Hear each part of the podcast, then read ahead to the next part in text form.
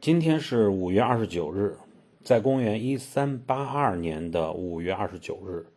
朱元璋干了一件对于他来说可能是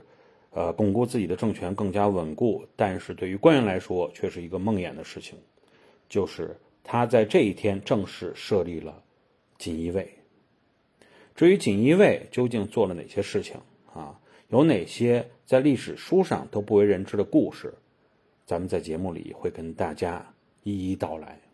那么欢迎大家关注般若星空的西密团，我们在那里每天都相会。